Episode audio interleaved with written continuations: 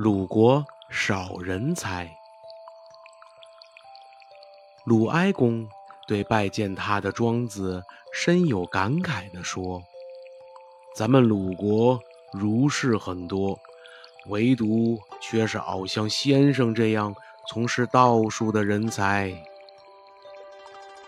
庄子听了鲁君的判断，却不以为然地持否定态度。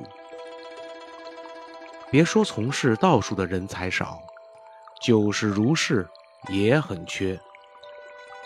鲁哀公反问庄子：“你看，全鲁国的臣民几乎都穿戴儒者服装，能说鲁国少儒士吗？”庄子毫不留情地指出他在鲁国的所见所闻。我听说。在儒士中，头戴圆形礼帽的通晓天文，穿方形鞋的精通地理，佩戴五彩丝带系玉珏的遇事清醒果断。庄子见鲁王认真听着，接着表示自己的见解。其实，那些造诣很深的儒士。平日不一定穿儒服，着儒装的也未必就有真才实学。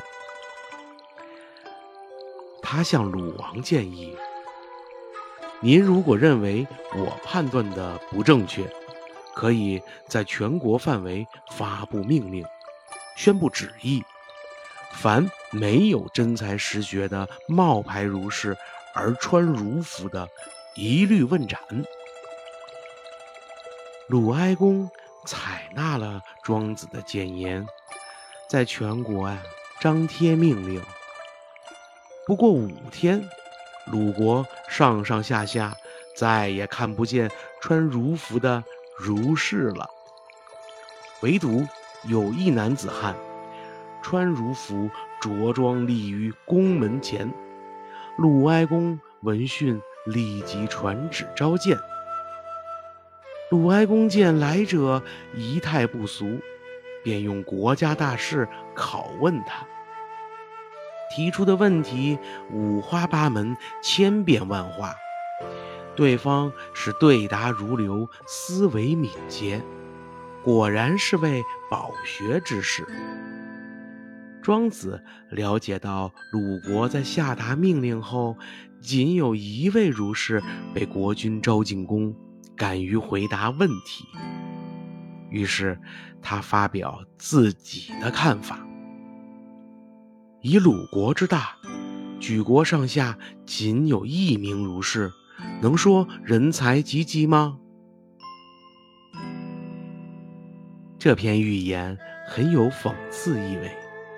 真才实学不是靠衣着来装扮的，形式不能取代实质。